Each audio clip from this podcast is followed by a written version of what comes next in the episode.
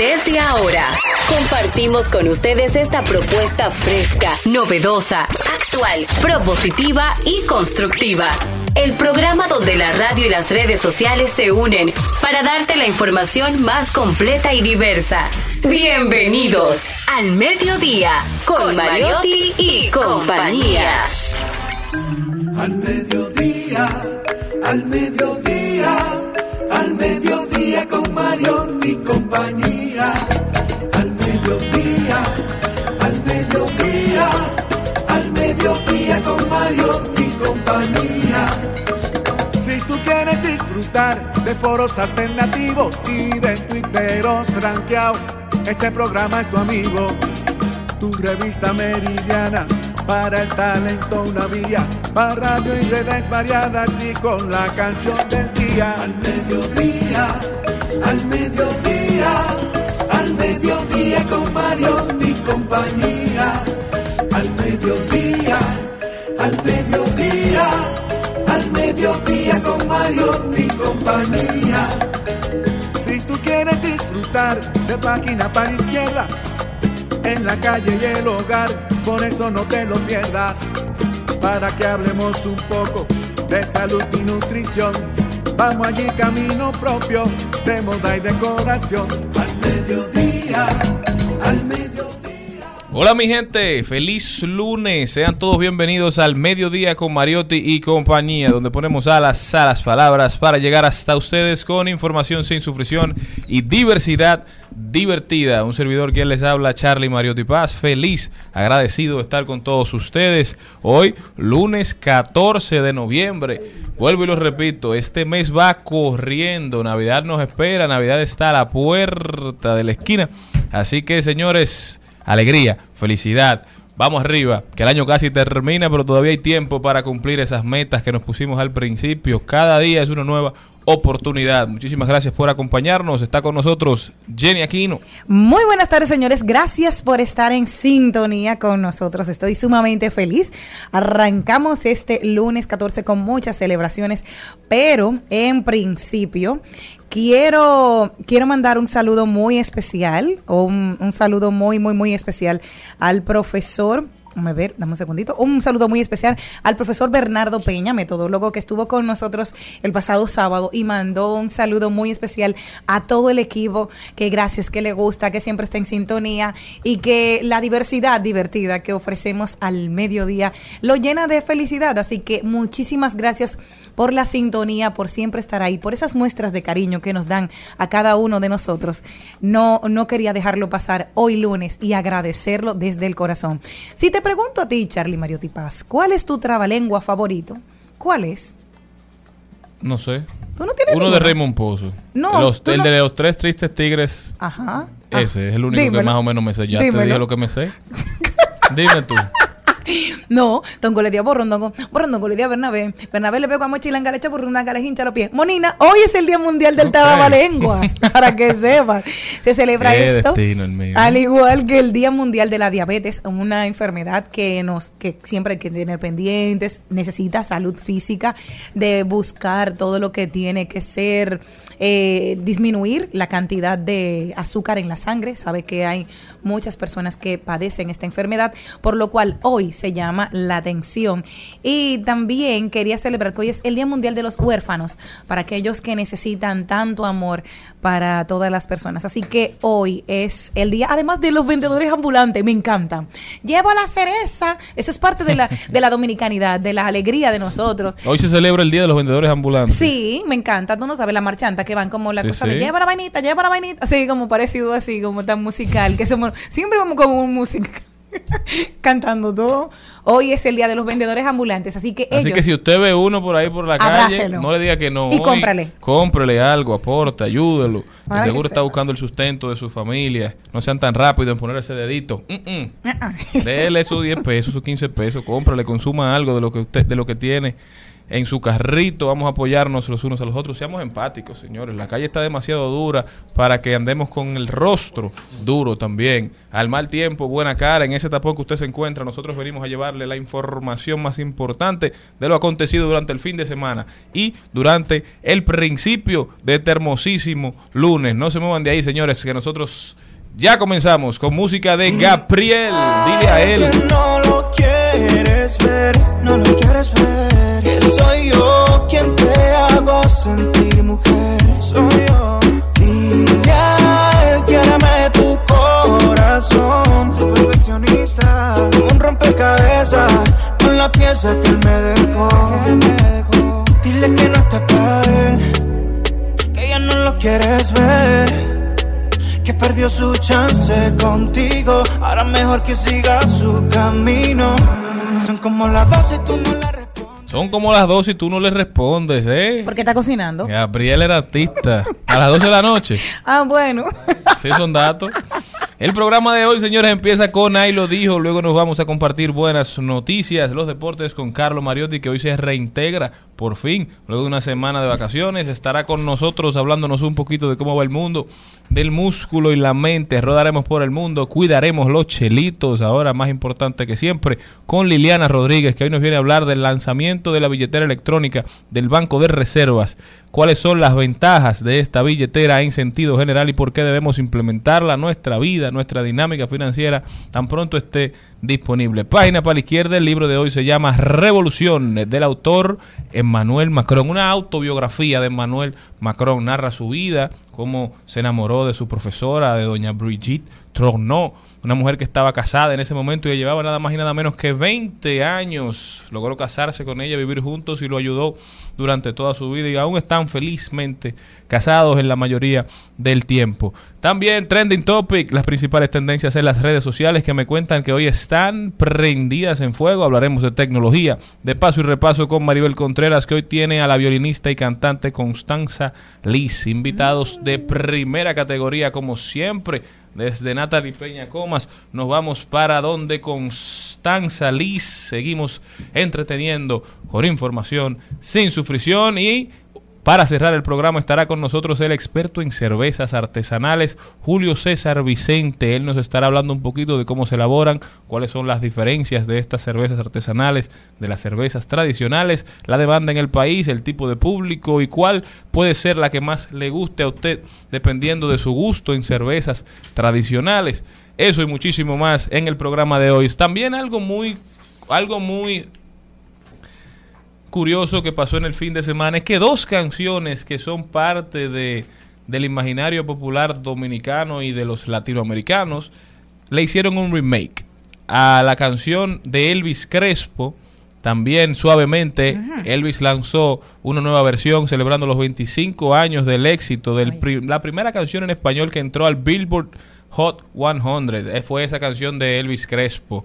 Por eso Bad Bunny le hace el homenaje en su último video que vuelve y hace el mismo video pero con otra canción con la de la neverita por lo grande y lo digamos lo que marcó una época Elvis Crespo pero también otro que lo hace es el dominicano Joe Veras que grabó la versión nueva de su, de su éxito La Envidia, esta vez junto a Farruco y a su hermano Fabián. Esta canción fue grabada en 1996 y fue un éxito rotundo. Hoy vuelve a la palestra de la mano de Farruco, Fabián y Joe Veras. ¿Te acuerdas? Grito que dir un aire en la calle. Siempre un ángel me guarda y no tengo que darle La detalles. envidia no mata, pero mortifica. Si tú no me envidias, ¿por qué tanto me criticas? Muchos se mueven cuando no te necesitan. Los que me desean, Dios siempre le multiplica.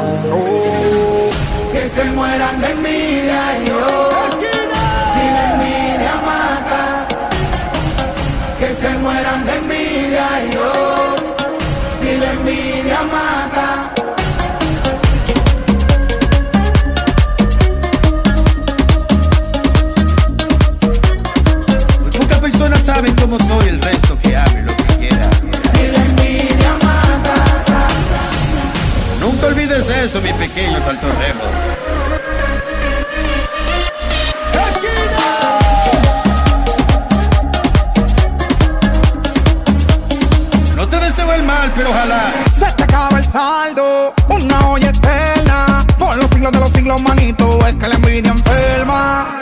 va a llevar el diablo. Una olla eterna. Por los siglos de los siglos, manito. Es que la envidia enferma. Y habla todo lo que tú quieras de mí. Por ahí, por ahí.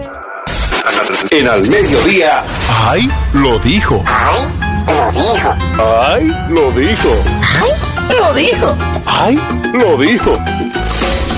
¡Ay! Quien lo dijo este fin de semana fue nuestro querido Juan Carlos, alias Fuego a la Lata, en su cuenta de Instagram, que dijo lo siguiente. Sin darnos cuenta, los conciertos de República Dominicana se convirtieron en una pasarela de moda donde nos preocupamos más por el cómo vamos a lucir para compartirlo en redes sociales que ir a disfrutar del artista. Dirán algunas figuras del medio que falta una falta de alfombra de los premios soberanos tienen un concierto para exhibir su total look, su vanidad que incluye a veces hasta tacos estrambóticos, peinados y maquillajes de 3 mil o 5 mil pesos para una noche que como quiera van a sudar, aunque se apliquen permanente. Tituá. Pero como titular, y no es personal, como cada quien va a un evento. Si usted decide sudar, si usted decide estar incómodo, si usted prefiere verse bien que sentirse bien o que estar cómodo, eso no es decisión personal y es una tendencia que se da a nivel mundial. Empezó yo creo que en los Estados Unidos cuando se hacían esos festivales con temas. Entonces la gente iba más o menos disfrazada, digámoslo así, iba acorde al tema que se haya que se había denominado para celebrar ese festival. Y así las, los conciertos se han tenido que reinventar y se han convertido en experiencias completas. Fíjate que ya no solamente la- las áreas del, del concierto no se llaman terrenos, sino que le ponen un apodo. En el de Bad Bunny creo que era Zafaera. La pla- la o área de perreo. En, el de, en el de Daddy Yankee ahora el área de perreo. Entonces van cambiando y se van construyendo en experiencias. Pudimos ver en Coldplay com- como todo el, escenario tenía un tema, todas las zonas estaban divididas en base a una historia, todo el, el concierto en sí se vuelve una experiencia inmersiva para que todo el mundo la disfrute y, e ir vestido acorde a la temática es parte esencial de disfrutarse los conciertos de estos grandes artistas. Entonces yo lo que aspiro es que los dominicanos cada vez más hagan ese tipo de eventos. O sea, un artista dominicano que su concierto se convierta en una fiesta total donde sus fanáticos se identifiquen con él y vayan a disfrutar. ¿Tú no crees que eso está bien, Jerry? Pero es que, bueno, cada quien puede ir como quiera. O sea, yo fui como, como el concierto de los ilegales, el concierto de, Bad Bunny, el concierto del Alfa que yo fui. Yo fui con el mínimo de maquillaje porque yo sabía que yo iba a sudar. Porque yo no me paré de bailar en ninguno de los tres. Fui con tenis cómodos, muy bien. Pero el que quiera ir con taco, mi amor, que vaya. Porque ¿qué van a hacer? Como dices tú, no tienen la oportunidad de enseñarlo en otros lados. Que se lo pongan y queden taco, y queden pelo, y queden maquillaje, que den de todo. y que lo den todo. Oye, con lo que el otro es feliz yo no puedo sufrir. No. Pero el que también lo dijo fue el presidente norteamericano Joe Biden, que dijo lo siguiente, debemos manejar nuestras diferencias y evitar que las competencias se conviertan en conflicto. ¿eh? Evitar que la competencia se convierta en conflicto. Palabras sabias de Joe Biden en el marco de la reunión del G20 en Indonesia. Biden y el presidente chino Xi Jinping se vieron cara a cara por primera vez desde que Biden es presidente. Dijo Xi Jinping que él tiene buenas esperanzas con esta reunión con el presidente de que China y Estados Unidos vuelvan a rehacer sus relaciones, de que sus relaciones vuelvan a ir por el buen camino, un camino saludable, un camino estable que ayude al desarrollo de los dos países y de todo el mundo. Esta reunión en la noche antes de la reunión del G20 que tiene a todos estos líderes de estos 20 países en Indonesia se da en el medio de un conflicto entre Estados Unidos que tiene que ver mucho por el tema del suministro de los chips, un conflicto por Taiwán, los conflictos por lo que viene pasando con la relación de China y Rusia en cuanto al conflicto ucraniano. Entonces hay un ambiente muy tenso y es muy positivo para la geopolítica que Joe Biden y Xi Jinping puedan sentarse en la mesa del diálogo y encontrar puntos en común que superen sus diferencias. Pero Daddy Yankee dio mucho de qué hablar porque otra que habló y lo dijo fue Karen Yaport. Ala Yaport habló y dijo lo siguiente, Daddy de mi vida, ¿y qué fue? Con la imagen de la cabra grande en el escenario a propósito de cosas. Entonces ella escribió en sus ¿A cuentas propósito de qué cosa? De- del, del festival, del- de la despedida de, la- de Daddy Yankee, este es su último álbum, que él puso como, como imagen un logo, una cabra. Entonces ella estaba al- al- diciendo que eso tenía que ver con el satanismo y todo aquel, y puso en su historia lo siguiente, cuando venga el Hijo del Hombre con todos sus ángeles, vendrá con gran, con gran esplendor y se sentará en su grandioso trono. Entonces todas las naciones se reunirán en su presencia. El Hijo del Hombre los separará, así como el pastor separa sus ovejas de sus cabras. Él pondrá las ovejas a su derecha y las cabras a su izquierda. Sin embargo, sin saber qué significa realmente este último álbum del Big Box, ¿tú sabes lo que significa la cabra? La cabra. Ajá. Eso lo que pasa es que en, en inglés hay un término que se que se que es goat. Exacto. Es un acrónimo G O A T, que Exacto. es la palabra para cabra en inglés. Pero lo que Exacto. significa es the greatest of all time, el mejor de todos los tiempos, que es como. Daddy Yankee se identifica desde hace muchísimo tiempo. Entonces, lo, lo utilizan para referirse a Michael Jordan en el baloncesto. Michael Jordan le dicen la cabra, the GOAT. Lo utilizan para referirse a Muhammad Ali. Incluso se dice que Muhammad Ali fue el primero que lo utilizó, que se denominaba a sí mismo el mejor de todos los tiempos, the greatest of all time. Entonces, muy lejos de, de un tema religioso, de, de un tema, coño, diabólico. No, porque aquí dijeron No, que no, nosotros no, hemos es pasado. simplemente, hemos es pasado- simplemente el logo de un concierto de despedida de un artista. donde ha sido el mejor de todos los tiempos con su con su trayectoria y que se- no se ha detenido. O sea, Incluso a Rochi también le dicen la cabra y es por eso el mejor de todos los tiempos, que se lo puso el mismo el nombre. O sea, es un término que se utiliza en el argot popular para referirse al mejor de, de un género, al mejor de un deporte. A LeBron James también le han dicho The GOAT. Es un acrónimo básicamente, pero en inglés. Y la palabra que, que, que se hace es la palabra cabra en inglés, que es GOAT. Por eso Daddy Yankee utiliza esta cabra como una de las imágenes de su, de su gira.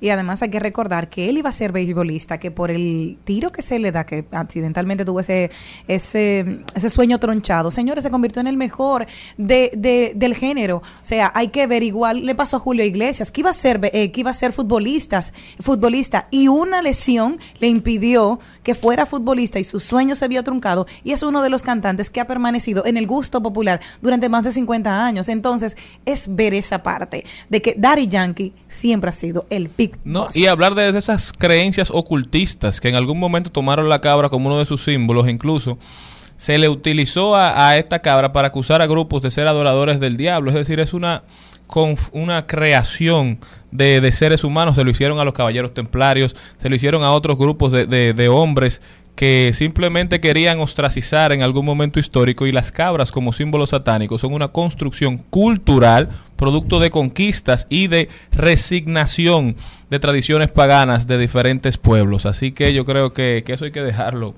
atrás. Un símbolo, una, un símbolo no, porque los símbolos tienen mucho poder. Una imagen de un animal, usted no puede darle la connotación que usted le da la gana.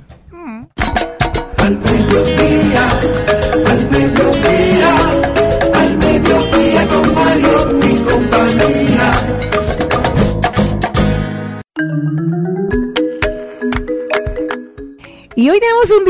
especial, nuestro querido, Su Alteza Real. Felicidades, está aquí Charles III. Cumpleaños el día de hoy, 74 para ser específico. Y el día de hoy se celebra en especial, mira que con la ascensión al trono.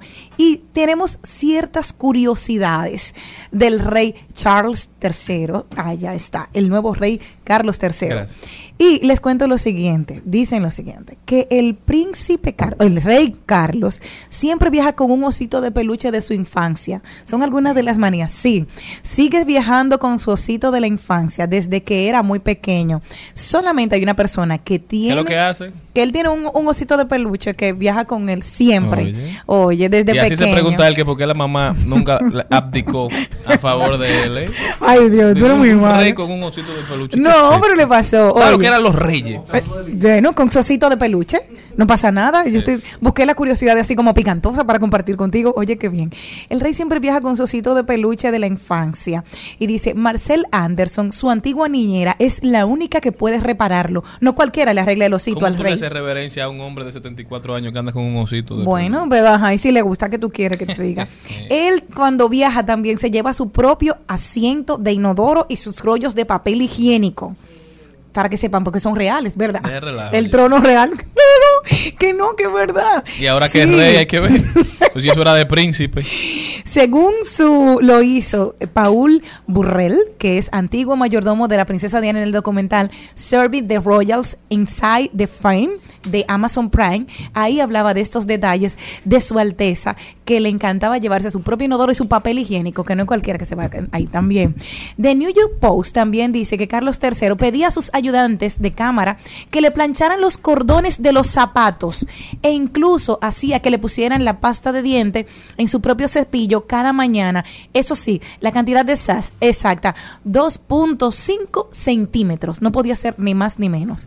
Además, también Carlos III quiere que le planchen las pijamas todas las mañanas y antes de bañarse el tapón debe estar en una posición determinada al igual que las toallas. Son de las excentricidades que tiene este rey que cumple años hoy. Y el rey lleva su caja de desayuno a cualquier lugar del, mu- del mundo. Pero, pero O eso, sea no- que- eso- eso no son excentricidades. Eso son No. cositas normales que Ajá. tiene uno. Ajá. Y si uno Detallito, tiene. cada Eso, quien a su nivel. Exactamente. Porque- Salude su gente, Maribel Contreras. Ya que usted no se encuentra excéntrico al, al príncipe, al rey No, Carlos III. No, yo no me lo encuentro. No me lo encuentro. Si tú eres pobre eres raro, pero si tú eres rico eres excéntrico. No, es que todo el mundo tiene sus, sus pequeñas manías para ser feliz. Eso no, yo no creo que tenga que ver con, con, con cosas raras. Imagínate. Sí, porque hay gente que le gusta que le uno mismo planchen tiene la su- cama. Exacto. Que le Oye, eso la es buenísimo. Claro. ¿Que le Claro. planche la cama? Claro. Claro. Señor. Que no ver una arruga. Ahora, señores, pero tú sabes lo duro que es una cama arrugada. Mi amor, y tú no mejor que se hace cuando Y- uno la y arruga? Y es una y- cosa súper sencilla, con la misma plancha y eh, conectada ahí mismo. ¿A usted le gusta que le planchen la cama? A mi esposa me acostumbró a que me planchen la cama. y tú- a ti, Jenny. No, mi amor, yo lo que quiero Tú es... te estás enterando ahora que eso. No, no, el problema- Ella plancha no, en la cama. Oi- Oigan, oigan, eh, que quiero es desarreglar la cama. oi- Oigan una cosa, el nivel de excentricidades de la gente está directamente relacionado con si lo tienen que hacer o se lo tienen que hacer. Pero miren, ejemplo, cuando yo voy en la guagua me gusta sentarme en el mismo asiento. O sea, yo lo calculo. Sí, claro, cuando yo vengo en una guagua... Ahora, Monte Plata. Para Monte Plata siempre voy y busco mi asiento. O sea, usted, tiene- pero usted compraba asiento. No, pero me ¿Qué gusta. oye, guagua? O sea, Yo esas son voy- cosas como que no, no, le- no le deben dar a la gente. No, hay yo- la gente sentada, por ¿no te ejemplo, por ejemplo, Sí. Jenny, en el caso mío, yo duermo siempre del mismo lado de la cama. Ajá, yo y también. le hago hoyo, literal. O sea, A tu Pollito. a mi Ah, lado. pero tú estás bien porque una cama te dura mucho, porque cuando sales un año te mudas para el otro lado. Pues si no te No, mudas, no, la mudo. no, no, no me mudo, la volteo porque es en un solo sitio y del mismo lado. Ya saben, si van a dormir con Maribel Contreras, cojan su lado. Al mediodía, al mediodía, al mediodía con Mario y compañía. En al mediodía es bueno recibir buenas noticias. Es bueno recibir buenas noticias con Mariotti y compañía. Tenemos una buena noticia y es que una mujer que ha sobrevivido al cáncer 12 veces ahora es una esperanza para descubrir nuevos tratamientos. Y es que científicos están estudiando el caso inédito de una mujer de 36 años que sobrevivió al cáncer 12 veces. Esta historia fue compartida en la revista Science Advances y relata que el paciente tuvo cáncer, que la paciente, perdón, tuvo cáncer por primera vez a los dos años. Wow. En aquella época que ella recibió sesiones de quimioterapia para tratar un tumor en el canal auditivo izquierdo. Luego, a los 15 años, esta mujer fue diagnosticada con cáncer de cuello uterino y posteriormente desarrolló un tumor glandular salivar. A lo largo de los siguientes años tuvo que tratarse otros tumores, cinco de ellos malignos, pero está libre de cáncer desde el 2014. El Centro Nacional de Investigaciones de Oncología de España estudió a esta paciente con el objetivo de entender cómo es que desarrolló este mal tantas veces y cómo pudo sanarse tantas veces. El sistema inmunitario de este paciente genera de forma natural una fuerte respuesta antiinflamatoria que combate los tumores. Entender cómo lo logra ayudará a estimular el sistema inmunitario en otros casos. De verdad que es un, una muy buena noticia para, para todos los que han padecido de esta enfermedad, los que padecen así. Ojalá dejemos de perder gente ante esta maldita enfermedad. Señores, y otra buena noticia es el conciertazo, el show que dieron Sergio Vargas, Raymond Pozo y Miguel Céspedes 35-30 en New York. De verdad que fue un destello de talento donde se disfrutó, la gente rió muchísimo, se bailó. A casa ayer en el Teatro United Palace de New York. Este espectáculo devino una producción que fue mucho más allá, mucho más allá de música y humor, de lo que el público reventó esa sala. Se sabía, bueno señores, se sabe que figuras como Raymond Pozo, Miguel Céspedes y agregándole a Sergio Vargas, que cumplía su 35 aniversario, y Raymond y Miguel 30. Pero ahí también estuvo Jochi Santos, Joaquín Victoria, Felipe Polanco Boruga. Ahí estaban los verdaderos padres del humor y el padre del merengue, el negrito de Villa también. Entonces, qué bueno que la nuestra diáspora en Estados Unidos pudo disfrutar de este show Qué bueno que se unieron, fue un- una doble celebración, por eso la llamaron 35-30. La diáspora debe estar feliz.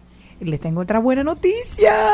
Estamos esperando, mi amor. ¿Qué? ¿Estás Sí, no, no, no, Jeff Bezos Ah. va a dar dinero. Entonces yo dije, me voy a poner adelante. Pero, de ¿y tú acá. crees que- o Jeff sea, Bezos, va- ¿tú sabes que Jeff Bezos, Amazon se convirtió en la primera empresa del mundo en perder 3 bit, 3 trillones, digo, en perder un trillón de dólares. Bueno, pues él dijo De su que- valor. Él dijo, Joe Be- eh, Jeff Bezos aseguró que donará la mayor parte de su fortuna a obras de caridad durante su vida en una entrevista a CNN que difundió este lunes.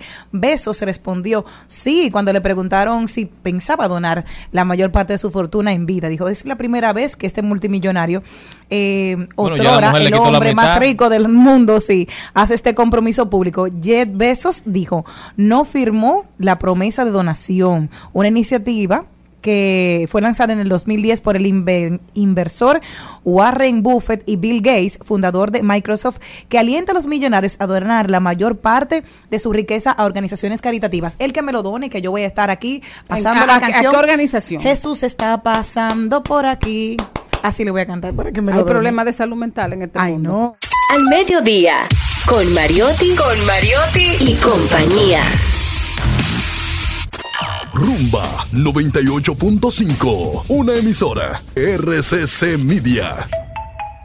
Seguimos, seguimos, seguimos con Al Mediodía, con Mariotti y compañía.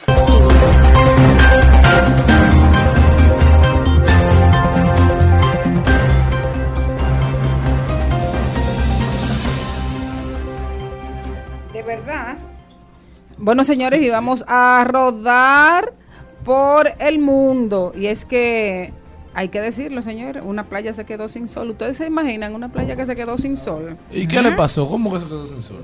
Oh, eh, la playa no ¿Cómo tiene sol directa y esto sucedió en el balneario Camboriú, conocido mundialmente como el Dubai sudamericano. Se ha quedado completamente oscura. Eso está al sur de Brasil y tiene más de 145 mil habitantes. Al ser una ciudad tan poblada, también tiene grandes rascacielos. De hecho, seis de los 10 edificios más grandes de América Latina están en Camboriú. Es una ciudad que en términos de construcción está a la par de megápolis como Sao Paulo, Sao Paulo o Río de Janeiro, según la ONG.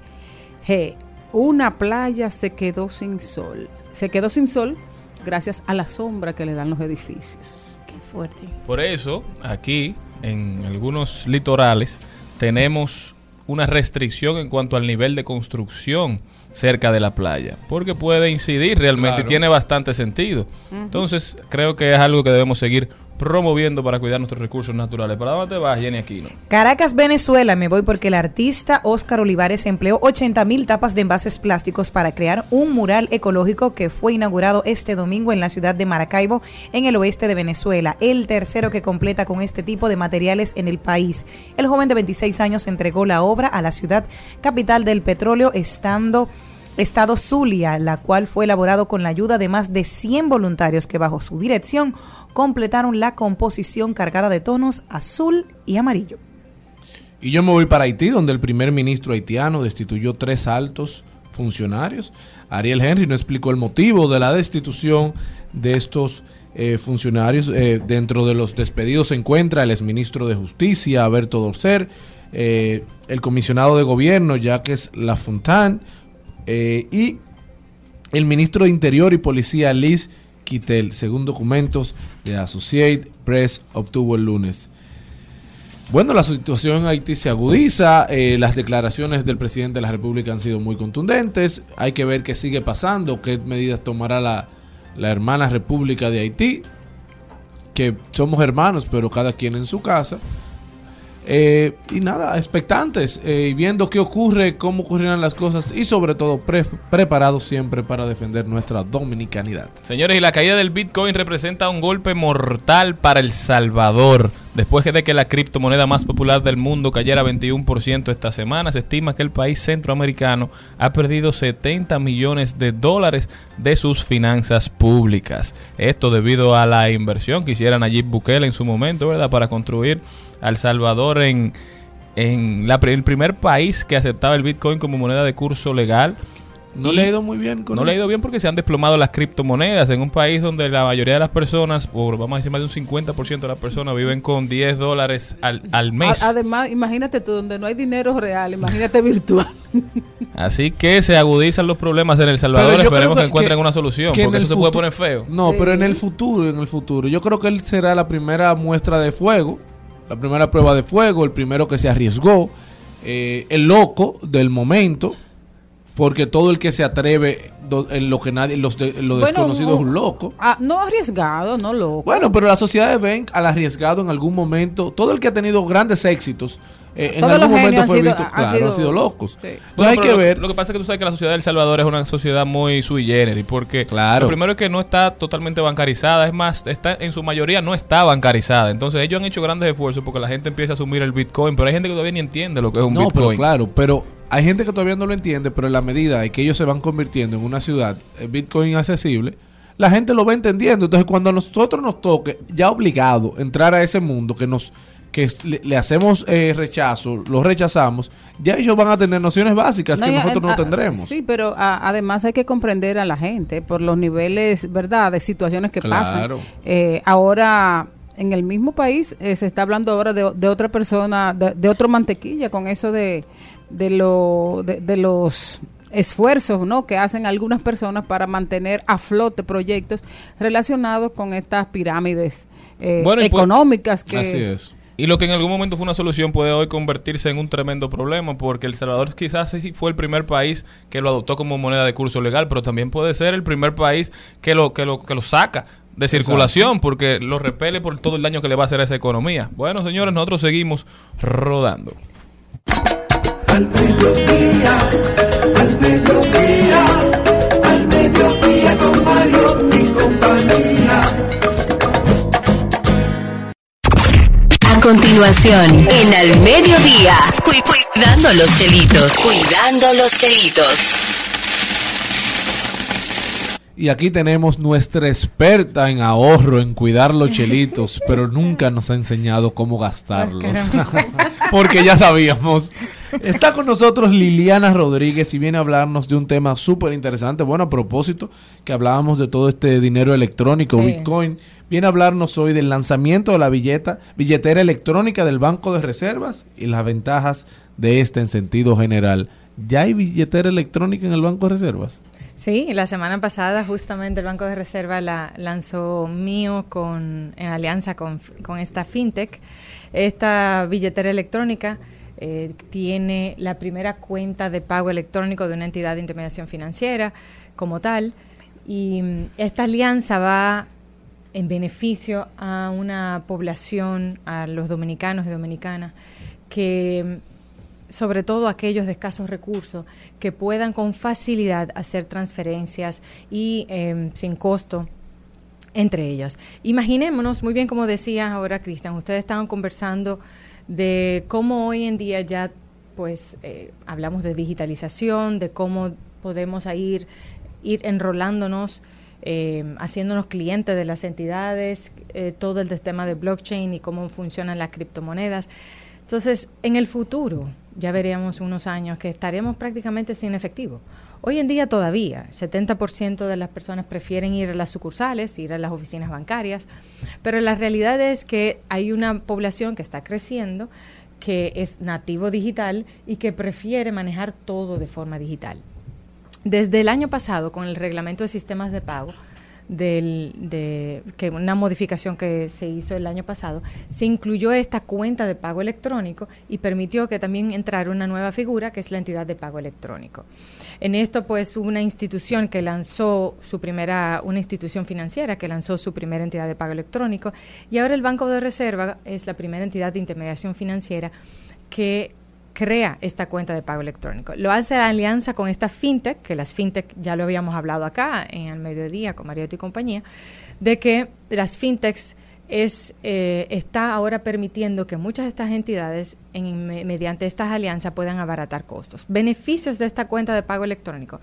Permite que uno pueda hacer transferencias a través de, del teléfono, eh, Jenny, si tú tienes una, si tú descargas esta aplicación mío en tu celular y yo la tengo aquí también, puedo hacerte una transferencia directamente a tu teléfono, teniéndote dentro de mi libreta de contactos sin necesidad de pedirte todos tus datos de tus cuentas de ahorro. Y eso permite que hoy en día eh, no nada más se, se, hable de una facilidad y yo pueda transferirte a ti sin costo eh, a, tu, a tu cuenta y cuando tú creas, cuando tú instalas y descargas esta aplicación y te creas una cuenta de pago electrónico, lo haces todo, lo puedes hacer todo desde la comodidad de tu casa. Y en cuestión de minutos, solo tienes que tener la cédula a mano, que te puedas tomar una fotografía, o sea, que puedan ver tú? Para, para exactamente identificarte y también temas de biometría. Y, y después entonces vas a ingresar tus datos, tus direcciones, tu dirección y la dirección de correo electrónico que es opcional. Inmediatamente hagas eso, que firmes el contrato con el banco de reserva, porque esto es una cuenta de pago electrónico que tú vas a tener del banco de reservas, ¿no? Lo que pasa es que se utiliza esta plataforma, este front office eh, de mío, que es esta fintech. Y entonces esa cuenta, en lugar de tú eh, desprenderte de tus datos, de tu número de cuenta o tu número de cédula a otra, a un tercero, ya con tu número de teléfono tú puedes recibir transferencias de parte de otros. Y hoy en día, la verdad, con el tema de seguridad, y más en Black Friday, en, estos, eh, en estas semanas, pues hay muchas transacciones. Por temas de seguridad, incluso, eso te protege, porque no tienes que dar tu cuenta. Si quieres, puedes separar lo que es tu cuenta de nómina y transferir aquí. Eh, recursos para tú poder hacer las compras a través de, de, este, de esta cuenta de pago electrónico, que la puedas registrar en algunas plataformas. Y, y, eso permite que si acceden a estos datos, pues puedas, eh, puedas estar protegido y tus recursos no estén comprometidos. Una gran ventaja en tema de seguridad de esta cuenta de pago electrónico es que esa tarjeta, eh, digamos, esta tarjeta de débito, o sea, tú, tú accedes, inmediatamente tú tienes una cuenta de pago electrónico, tú tienes una tarjeta de débito digital. Pudieras solicitarla físicamente, pero el punto es justamente la digitalización. Y con esto tú, tú generas, se genera un CBB, que es la parte de atrás, los tres números, los tres dígitos de seguridad que están detrás de la tarjeta, se van generando para cada transacción, lo cual hace que tú... Que es como un token. Sí, exactamente. Como un token digital. Porque el token, pues cuando ya en lugar de tú tener una tarjeta, como antes pasaba, tú tienes una tarjeta de, de códigos, ¿no? Ahora tú tienes un código que se va generando para cada transacción. Mucho más seguro. Exactamente, mucho más seguro y, y ese es el equivalente para esta tarjeta. que eso te permite, perdón Jenny, que eso te permite que para cada transacción tú puedas... El número sea diferente. El número sea diferente y tú puedas tener muchísima mayor seguridad. Tiemblan los chiperos. En el caso, eso es otra cosa que quería preguntar a propósito de eso. Yo tuve una experiencia porque en, España hay una plataforma ya que se hace así y tú lo tienes y tienes tu firma electrónica para confirmar que eres tú. En el caso de aquí, allá no hay el, el problema de que la gente no te va a atracar por el celular. Aquí sí. Y eso me da miedo, porque entonces tú dices, ok, así mismo tengo yo la vulnerabilidad de que te transfiero a través de mío, que se llama ahora esta plataforma, perfecto. Eh, porque yo me acuerdo que un amigo mío me dijo, por favor, Jenny, pásame 20, 20 euros ahora mismo. Le, ok, le puse el número de teléfono del pra, No, le puse el número de él. Bueno, y pero se lo eso mandé. existe ya Entonces, fuera. sí, Porque está Cell, eh, Venmo. Of Bici. Bici, Bici. Venmo, Cash. Bici, bici, allá utilizaban que era ese y, le, y se lo hice a través de ahí, pero nadie, tú tienes la tranquilidad de que tú andas con tu celular y nadie te lo va a robar. Aquí, tú sabes que tenemos, no solamente que te clonan la tarjeta, te clo- el teléfono te lo arrebatan. ¿Qué hacemos en esa parte? Porque me enseña que estamos vulnerables ahí. Sí, y justamente para tú ingresar a la aplicación tú tienes que poner tu, tu clave. No entra automáticamente. Entonces eso permite que tú puedas tener cierta seguridad y te dé el tiempo incluso de poder reportarlo. Pero cuando uno se pone a pensar, mira, si yo solamente estoy pendiente en mi teléfono y no estoy pendiente también a que si estoy entregando mi tarjeta o no, ya eso te hace muchísimo más seguro. Y si uno se pone a pensar, uno entrega voluntariamente la tarjeta de crédito cuando uno va Todo al lo que te restaurante, piden, todo lo da, claro. todo. Igual en el tema de tarjetas de débito. Imagínense que cuando uno va y, y hablábamos en una ocasión, Jenny, que hay personas que quieren asistirte, que te ofrecen asistirte cuando tú estás en una cola del banco o cuando tú estás en cajero. Y eso es súper peligroso. Porque es que en esa, eh, cuando te ofrecen esa ayuda, es que están viendo tu, tu PIN, cuando tú vienes a ver, te intercambiaron la tarjeta de débito. Claro. Y tú te vienes a dar cuenta al rato, cuando ya te vaciaron la cuenta. Entonces, lo que busca el tema de la digitalización primero es hacerlo mucho más sencillo de proceso, porque en lugar de haber ido a una sucursal bancaria a esperar en servicio al cliente para aperturar una nueva cuenta, ya esto en cuestión de minutos. Tú puedes tener una cuenta de pago. Esa es una cuenta corriente.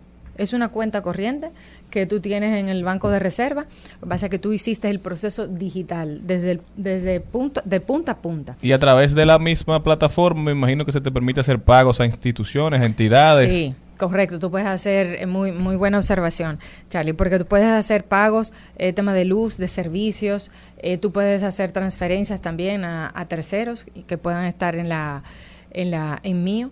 Y también tú puedes hacer desde tu cuenta para tú poder cargarlo esto. Ay, perdón, y, importante es que tú puedas hacer eh, pagos en los comercios. Eh, lo que sí es que hasta ahora para tú poder hacer ese pago en el comercio, que con el NCF, que es contactless, es con Android. O sea, tú O sea, puedes... los tener- iPhone todavía no pueden. No, no pueden, porque está, está bloqueado. Eh, no, no permite para... O sea, si ninguno. yo tengo un Huawei, un Samsung, cualquier teléfono que opere con Android, con, Android, con el Ujú. Google Play Store. ¿Es así que se llama? El Google. Sí, sí. Ok. Yo voy como que tengo una tarjeta de esas que no hay que pasar, que no hay que entrar, y la pongo arriba del verifón y se me cobra. Así con es. la pantalla de mi celular. Eso da Así es. miedo. Pero interesante. Sí, Así pero es. también te tiene que andar con un poquito de, ¿cómo se llama? Papel aluminio con tus tarjetas para ¿Qué? que no te lo pasen así también. ¿Tú sabes que así no te lo leen? ¿Qué? Ah, pero tú no sabes que es una forma de bloquearlo. Para que no, así mismo, con esa facilidad, tú no sabes a veces que la persona te pueden robar con tu Yo traje, espero que Valdés. Alviso no esté escuchando esto. Oye, pero claro. Mi amor, entonces, pero ¿qué tú le pones un una- poquito de, de papel aluminio y no te lo roban. Ok, está bien. Buen dato. Pero lo, cierto es que uno no se desprende del celular. Y si uno se pone a pensar, ¿con qué que uno anda? Todo el tiempo. Celular. Todo el tiempo. Que ahora yo tengo una campaña porque le cambiamos el nombre a estos aparatos. Tú ya te no son devuelves- celulares. Tú te devuelves a la casa si se te quedó el celular. Claro. O tú puedes andar con tu licencia, con tu cédula, tu llave de tu carro. de- Se te queda la cartera y tú dinero sigues en caminando. Dejaste a la es. esposa, no importa. De- de- te, te devuelve a buscar el celular. Uno siempre anda con el celular. Entonces, si todo eso está ahí, hay que poner evidentemente mucha protección, factores de Doble, doble, triple. autenticación. Exacto, poner la clave en, en la, en las aplicaciones para que no, no se pueda acceder a ello. Pero tiene enormes ventajas. Y el límite de la cuenta de pago electrónico lo- fue establecido en 60 mil más el- la diferencia de, de inflación, que en este caso debe andar por 64 mil, 65 mil pesos. Ese es el límite de la cuenta. Lo cual también te permite, hasta cierto punto, organizar. Estar seguro también. ¿Eh? Est- Estar seguro utilizando Es- la plataforma, la aplicación. Estar seguro que no van en ningún momento a poder hacerte eh, transacciones superior a eso. Pero además, es lo que decía, si uno tiene Android, pues tú tienes la facilidad de que se te quedó la cartera. No hay problema, porque yo, yo tengo aquí con- Claro. en mi celular una forma de poder hacer ese, ese pago. Y las, y las, eh, y las transferencias que uno puede hacer incluso a nivel de hogar. Cuando uno tenga que hacer transferencias eh, entre personas, eh, eh, hasta entre parejas. ¿Y en tu hogar se, hace transferencia? Sí. ¿Cómo? ¿Y por qué no sería transferencia? No, ¿Cómo en el así? mío lo que se transfirió se perdió. En No, un botellón pero- de agua, dos mil pesos. Ya, Tiene- no tiene, tiene- de vuelta. No, yo Tiene no no- devuelvo tampoco, no se crean. Tiene enormes ventajas. En este caso también, como es una cuenta corriente del Banco de Reserva, uno está protegido, o sea, entra dentro de la sombrilla del reglamento de prousuario, o sea, que cualquier reclamación que haya que hacer también uno está protegido en ese sentido. Y al final lo que cambia es eh, el- el- la información a introducir para la transferencia, porque antes era una cuenta, ahora es con el número de teléfono, con el correo electrónico, Sí. con lo que tú hayas dispuesto que sea tu número de identificación. Igual, se puede copiar y es súper fácil, se puede copiar el número de tu cuenta corriente que te habilitó mío y la puedes copiar y la y puedes pasársela a alguien fácilmente por, por WhatsApp para que te transfiera. Pero por eso decía que la ventaja es que si, si tú lo tienes eso registrado con tu celular, yo puedo hacerte a ti echarle una transferencia ahora mismo teniendo tu celular sin necesidad de pedirte tu número de cuenta. Entonces, eso hace que tú seas todavía menos vulnerable y sea también mucho más fácil, porque yo no tengo que pedirte de qué banco es, Claro. ni de ni, ni de No, qué, no, simplemente por la el usuario de la aplicación o qué, qué debo pedirte. Hacernos amigos a- o a cómo Tu número funciona. de contacto. Yo, Número de no tenemos contacto. como contacto, yo puedo hacerte la transferencia inmediatamente. Sumamente interesante, Mucho más rápido, Liliana. incluso para negocios. ¿Y Yo cómo- estoy pensando en salones de belleza. Si las personas que te, que te están atendiendo tuvieran esa aplicación y llega una persona y dice "Eh, que no tengo efectivo, bueno, no hay problema. Con el teléfono tú- puedo, puedo transferirte inmediatamente y como también tú puedes manejar montos pequeños, tú puedes transferir 100 pesos, 150 pesos y no tiene costo. Muy seguro se oye. ¿Y cómo- Es, ¿Hay que eh, ir al banco o se descarga? ¿Cómo funciona? Se descarga directamente. Eh, uno va o al App Store o al Google Play Store, y se descarga y, y ya en cuestión de minutos puedes acceder a, a esa cuenta. Es una, eh, hay mucha facilidad para esto y las, las billeteras electrónicas ya hoy en día, con, ahora la Superintendencia de Banco arro- arrojó un, un nuevo, un nuevo estudio, un ranking de digitalización y el 25% de las personas encuestadas utilizan ya las billeteras electrónicas y ya hay muchas personas que yo conozco que realmente están en eso, que dicen yo no utilizo para nada efectivo. O sea que es una ventaja y, y ofrece otras herramientas para uno poder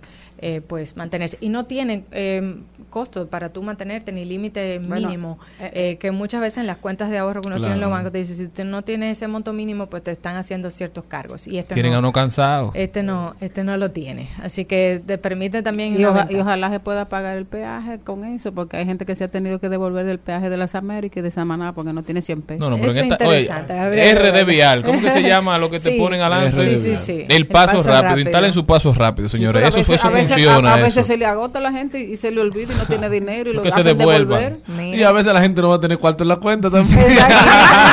Miren, a ustedes quería decirle a propósito por lo de Liliana y que quería, por eso que estuvimos relajando, eh, ahorita no es relajando, en España fueron muchas personas que fueron estafadas, que se le pegaban como si fuera un verifón. Tú sabes que no hay, hay ya lugares que tú no tienes que colocar tu tarjeta y entrar el PIN, sí. sino que solamente con colocarlo arriba ya te hacían un débito. Entonces, las autoridades alertaron y ellos mismos fueron que hablaron de cómo tú proteger tu tarjeta de crédito envolviéndola en papel de aluminio. Incluso si lo pueden buscar en internet, aparece, yo se lo enseñé a Liliana y a, y a Para que Cristian no que se acaban de enterar. Ah, Jenny o sea aquí, que, ¿no? señora, a mí para que me la trajen con tarjeta, es Si hay que andar con papel de lunch, Jenny, yo prefiero andar con mi cartera normal. O que me atraquen. O que me atraquen. No, y- Somos y- y ustedes. realmente- Ahora, mire, y, eh, terminando con lo de los peajes, el que se devuelve de un peaje tiene que revisarse, porque yo he visto gente que se ha apiado y el dominicano es tan buena gente que resuelven ese problema. El carro de atrás te lo presta para que lo claro, exactamente, claro. verdad. Aquí nadie se queda en un peaje. Liliana Rodríguez Ahora, con nosotros. Es un momento incómodo. Y por eso sí agregar para que la gente sepa, para poder recargar esa cuenta de pago electrónico, puede ser una transferencia desde otro banco.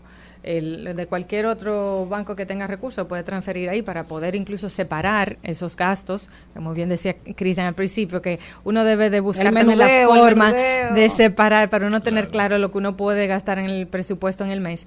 Eh, y también se puede recargar, si uno tuviera efectivo, alguien te paga algo en efectivo, no quiere andar con eso, pues las personas, por eso decía también al principio, personas de escasos recursos que estén en las comunidades rurales y demás, pueden hacer esas recargas en los subagentes bancarios del Banco de Reserva. Y ya entonces en lugar de tener ese dinero efectivo, lo puede tener directamente ahí en la cuenta de pago electrónico, pensando en las microempresas, ¿no? Claro. Que reciben mucho dinero en efectivo, en lugar de tener que trasladarse, hacer una fila al Banco de No, y Reserva. de tener ese dinero efectivo en el negocio que siempre se presta para, para inseguridad. Así es, así es. Liliana, muchísimas gracias. Sumamente interesante esta información. ¿Cómo puede la gente continuar esta conversación contigo? Claro, aquí siempre. y además de eso, estamos en la comunidad Ojalá. Pueden accedernos ahí y en las redes sociales también pueden encontrarme como Liliana Rodríguez Álvarez. Encantada de estar como siempre. Muchísimas gracias. Nosotros continuamos. Al mediodía, al mediodía, al mediodía con Mario y compañía. En Al Mediodía, con Mariotti y compañía, seguimos con Páginas para la Izquierda. A continuación, Páginas para la Izquierda. Y este segmento llega gracias a Pasteurizadora Rica, porque la vida es rica. ¿Qué libro tenemos para hoy?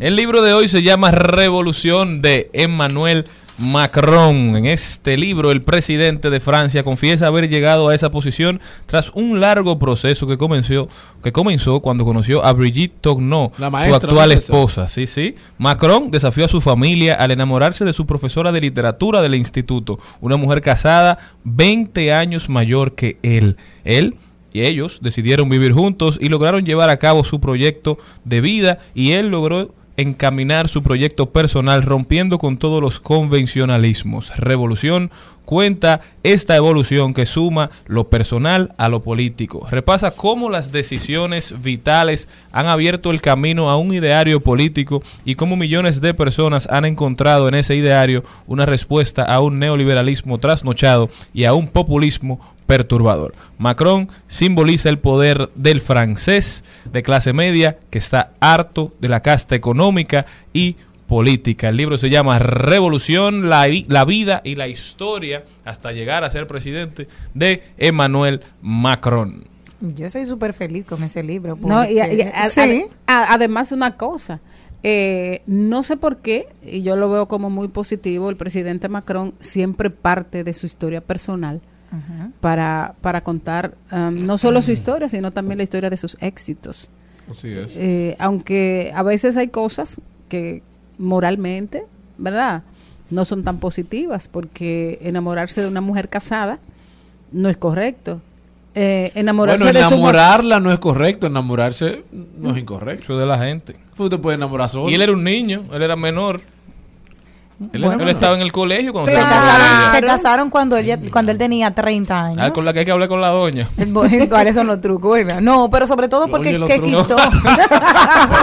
Y por eso la gente que está cayendo presa aquí. No digan ni gracias que a quién, no digan ni gracias a quién en este segmento. por El favor. libro se llama rompió. Revolución. Óyeme, hay muchos matrimonios de hombres que le llevan 20 años a las mujeres y no se le cuestiona tanto como a Macron y a Brigitte. Así que Ay, si ellos no. han podido tener un matrimonio y los hijos de Brigitte le dicen un apodo a él como, El como menor. padrastro. Y presi. El menor. Y presi. Bueno, ahora. Ay, Dios. ¿Y qué importa cuando yo tenga tu padrastro si es presidente de la república? El mejor. y este segmento llega gracias a Pasteurizadora Rica porque la vida es. ¡Rica! Rumba 98.5. Una emisora. RCC Media. Seguimos, segui- seguimos con Al Mediodía, con Mariotti y compañía. Trending, Topics. Al Mediodía, con Mariotti y compañía. Presentamos Trending Topics. La envidia enferma Me habla todo lo que tú quieras de mí Por ahí, por ahí Que tú no puedes vivir sin criticarme a mí Sé feliz mí me envidia no sé por qué Suéltame, manda manito de el sofoque A mí me Yo no sé por qué No haré tanto y ojalá que Dios Dios mío, esta colaboración sí me llena a mí de alegría, señores, porque un artista dominicano bachatero que merece respeto, que merece cualquier reconocimiento y mayor trascendencia, porque es Joe Vera, porque Joe Vera es una institución. Así De hecho, es el maestro. Hay pocos artistas El que tengan Joe. la capacidad de decir tanta cosa buena que hacen que uno se emocione y que encima de eso tenga una música tan chula tan bailable. Que Así vive yo de veras. Va Farruko ahora haciendo oda a la bachata dominicana. Ahí también aparece Carlos Montesquieu, parecido a lo que hizo Bad Bunny con Javis.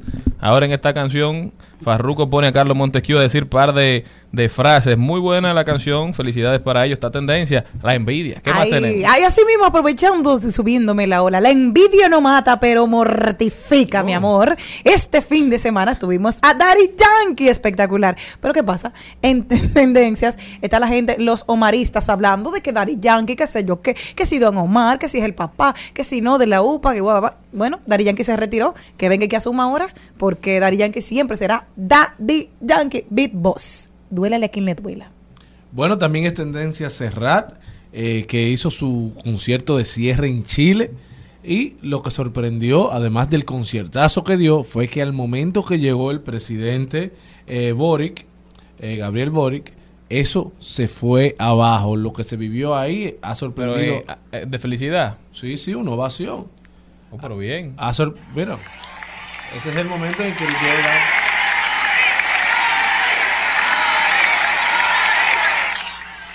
Y ha sorprendido a todas las redes sociales el nivel de euforia que causó su presencia, el nivel de alegría y cómo fue recibido. Así que felicidades a Gabriel Boric y un aplauso de pie a Serrat por ese conciertazo de cierre que dio en Chile en el Palacio Movistar. Sigue siendo tendencia nuestro amigo Ricky Ravelo. Ay, mi madre. Ricky Ravelo, ustedes Ricky. saben que se metió en problemas cuando le puso una canción a un jugador de las Águilas. Él Para dice- mí un error de Ricky, pero ese es su manejo, esa es su forma. Él dice que le dio suerte, que él es el amuleto del Licey, que con él no molesta. Están 3-0 después de la suspensión, pero Ricky parece que uno de los miembros de un programa de la mañana le pidió una entrevista y él le dijo que no, que él no le interesaba ir a ese Ariel, programa específicamente. porque él era de otro de otro grupo, que él era extraditable, que él no iba para allá.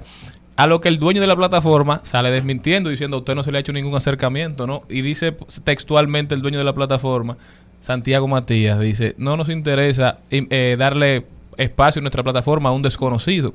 A lo que Ricky, que no se queda dado, sube la captura de la conversación donde se le hace la invitación. Y hoy lo pudimos ver con Luis Nicorporán ya parece que dando su versión de los hechos. Así que este lío pique pica y se extiende. Sigue siendo tendencia. Debe estar feliz. Eh, no, él debe estar extasiado.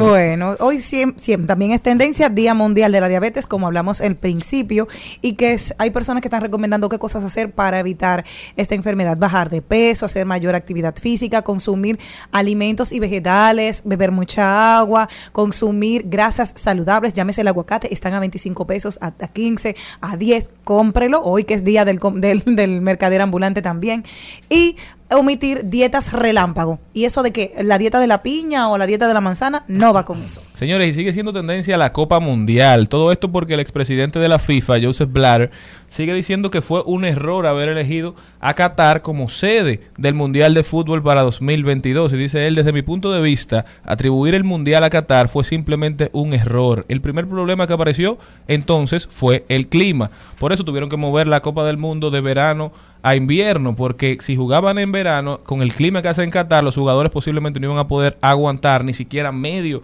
partido. Ah, Se ha des- desbocado toda una, digamos, investigación sobre qué fue lo que aconteció. Se dice que las dos sedes que se iban a dar el mismo día, en ese momento, eran Rusia y Estados Unidos, como una intención de la FIFA de mandar un mensaje de unión entre ambos países que en ese momento ya venían presentando problemas. Pero aparentemente Qatar se impuso a base de papeleta y logró que se le diera la sede y por eso los dos países que se anuncian son Rusia y Qatar. Sigue dando problemas esta situación, esperemos que sigan saliendo las noticias de cómo fue que se dio, pero también esperemos que dentro de lo posible se dé bien este evento que es tan importante para el deporte mundial. Esas son las principales tendencias, nosotros continuamos. Al mediodía, al mediodía, al mediodía con.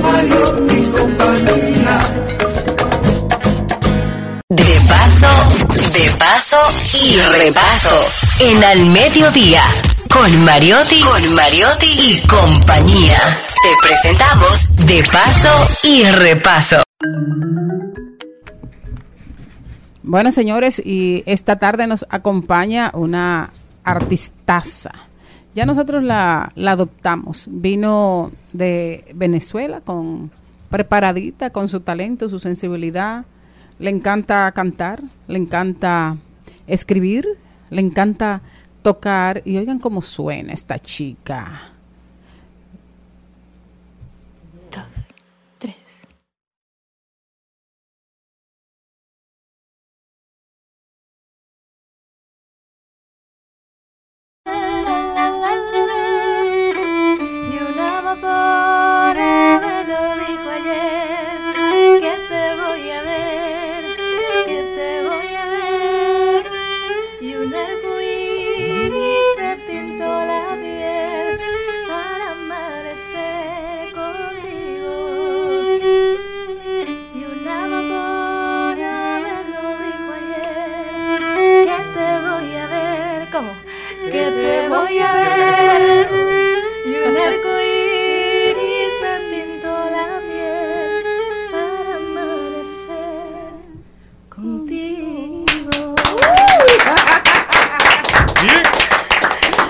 Tarde, qué bonito estar aquí con ustedes. Muchísimas gracias. Constanza Liz, bienvenida a nuestro programa, Muchísimas bienvenida gracias. a nuestro país, aunque ya tienes viejas relaciones en esta cabina y, y en prácticamente toda la República Dominicana. Eh, me alegra que estés aquí. Amén, yo feliz de verdad compartir esta bonita energía con ustedes a través de la música, de lo que Dios va poniendo en el corazón. Tienes ya 100, seis años en la República Ya Dominicana. casi se vamos para seis eh, en mayo del año que viene. ¿Qué- Sí, En, va a en- en- planear en- distinto. en- en este tiempecito, ¿qué, qué has hecho? ¿Qué, si tuvieras que decir lo, lo logrado, ¿qué has logrado? Wow, eh, un crecimiento personal y profesional increíble del cual realmente no tenía idea cuando llegué. Llegué, si bien haciendo música desde el principio, tuve la bendición de, llegar interpretando canciones que han sido inspiración para mí. Eh, y en estos seis años me han recibido en la hermosa Quisqueya con tanto amor, con tanta eh, plenitud a través de las canciones que voy interpretando. Y por supuesto, en este momento me siento sumamente emocionada de compartirles mi música luego de seis años. Digamos, habíamos estado compartiendo música por las plataformas digitales, por supuesto, pero en este primer concierto que vamos a realizar este sábado en Chao Teatro, eso puedo decir que es como la cerecita del pastel que empieza con muchísimas más cosas para compartir. En ese espectáculo ah, de Chao Café, teatro, me pregunto que, qué has preparado para el público, si tendrás invitados, eh, la, qué otros músicos te van a acompañar, qué es lo que va a pasar ahí. Sí, este sábado a las 9 de la noche vamos a estar celebrando eh, una fusión de ritmos tradicionales eh, basados en los ritmos tradicionales dominicanos y venezolanos. Mi música, eh, canciones de mi autoría, aproximadamente 10 canciones de mi autoría que voy a estar compartiendo esa noche, que fusionan los ritmos tradicionales venezolanos con elementos de la música del mundo, el jazz, la música brasileña, que han sido mis principales influencias. Pero por supuesto también esa influencia de hace cinco años estando aquí, ver esa similitud hermosa que tenemos entre los ritmos de, de Dominicana y Venezuela. Eh, yo sin, sin buscarlo, realmente me empecé a sorprender de, de toda esa, esa parte afro que tenemos en común, hermosísima, y por supuesto compositores como Juan Luis Guerra, como Rafael Solano, como Maridalia Hernández, que han sido una inspiración completa para mí. Vamos a estar también interpretando temas como Por Amor, Quien no sabe de amor no sabe nada, Manuel Si tú no bailas conmigo. Eh, quien no sabe de amor no sabe Quien nada. no sabe de amor no sabe nada. Quien no sabe de amor no sabe nada. Porque mi misión y mi propósito principal realmente es ser un canal del amor de Dios. Eso es lo que me inspira. Eh, realmente mi música, mis letras van con mis propias vivencias, esas vivencias que Dios va poniendo en el camino para, para aprender, para crecer, para evolucionar y para inspirar a los que están en nuestro camino, así como cada uno de ustedes tiene su propósito en lo que va comunicando y todos los que estamos en, en este mundo eh, con un propósito especial, la música es Constanza, llegar a un país como inmigrante y trabajar es difícil. Pero llegar a un país eh, de forma como un inmigrante y meterse en el corazón de la gente, en el oído de la gente, que la gente valore eh, tu trabajo cuando es un tema musical, que uno no anda conociendo artistas. O sea, uno conoce ya el que se pegó. ¿Qué representa este concierto para ti donde el que hace un concierto alguien lo sigue? Entonces, ¿qué, qué representa para ti tener el apoyo del pueblo dominicano que te va a ir a ver en, en el Teatro Chao? O sea, Sí. para un inmigrante, ¿qué representa? Realmente, wow, que aquí el que tiene cámara está viendo mi sensibilidad en este momento porque representa muchas cosas hermosas. eh, por sobre todo creer en lo que estoy haciendo, pero creer en lo que Dios me ha dicho que haga. Básicamente esa es la fecha del 19 de noviembre. porque Yo hace tres meses volví a Venezuela, eh, después de cuatro años, a visitar a mi familia y el plan era netamente familiar, pero yo recibí una llamada de un amigo que me dijo, ¿cuándo es que tú vienes? O sea, no, yo no le había dicho nada. Y yo le dije, voy a comprar el pasaje mañana, ven que voy a hacer un festival de cantautores en Barquisimeto, en el interior del país. Y eso fue mi, la señal de, vamos a hacer la música. Y cuando yo estaba allá, yo dije, yo quiero regalarle esto a, a mi segundo hogar, que es República Dominicana. ¿Por qué mi segundo hogar? Desde el principio comentaba que yo llegué haciendo música. Llegué haciendo música, digamos, eh, en Punta Cana, vivía en Punta Cana antes, eh, interpretando eh, canciones eh, con mi violín y mi voz. Y a medida que fui avanzando, fui recibiendo ese amor del que tú te, te refieres, realmente mm, sin ninguna expectativa, a medida que yo he ido interpretando la, la música que Dios va poniendo en mi corazón, recibo tanto amor porque es amor lo que yo, lo que me nace dar eh, sin, sin esperar, obviamente uno como artista, como ser humano, espera algún, alguna receptividad, por supuesto, eh, pero es, es ese amor que, que recibo en alegría, en sonrisas, en cada actividad que yo voy presentándome, eh, simplemente hacer que la gente pase un buen rato, que se lleve algo diferente. Y en esta oportunidad, eh, pues con, con canciones que van de mi puño y letra y de canciones que han sumado a, a mi crecimiento, realmente es un punto satisfactorio que no solamente es el concierto de este sábado, sino que eh, eh, representa una apertura de mi carrera artística, de, de mis propias canciones y que espero que así como mueve mi corazón, pueda mover también los corazones que están presentes. Dijiste algo tan hermoso de que eras el canal de Dios y me encanta. Hay tantos, en tantos momentos ahora que la gente dice que la pandemia ahora es lamentable y que tenemos tantos problemas. ¿Cuál es la canción que reconforta a Constanza? Que cuando está en su intimidad y tal vez tiene un bajoncito, viene y la dispara Ay, hacia arriba. tú- me vas a hacer llorar aquí. No, yo quiero que tú. Amén, no, porque a lo mejor esa misma Amén. canción le puede tocar a otra persona. Amén. ¿Qué canción Mira. te toca? Eh, hace aproximadamente cinco meses eh, yo recibí una canción de Dios así como dictadita.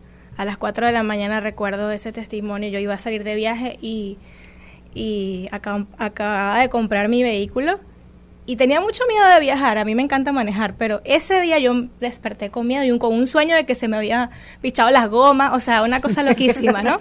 Lo que creen en los sueños. Yo, yo creo en los sueños, pero como mensajeros de, de, de la evolución. Entonces, yo me desperté y me senté a orar. Yo dije, Señor, ¿qué es esto? O sea, tú, tú dices que es la confianza en ti. Me senté a orar y empezó a llover. Empezó a llover. Y en la oración yo empiezo a llorar sin saber por qué. Y en eso abro la Biblia. Yo empecé a le- leer la Biblia hace poco, hace un año. Y recibo la palabra de confía en mí. No me acuerdo ahora mismo el versículo. Pero confía en mí que yo tengo el control de todas las cosas. Simplemente eso. Y llegó a mí una melodía, una letra. ¿Cómo dice? Que dice. Has derramado tu gloria en estas gotas de lluvia al amanecer que me revelan tu historia, tocando lo más profundo de mi ser. Porque eres tú, eres tú, eres tú, eres tú,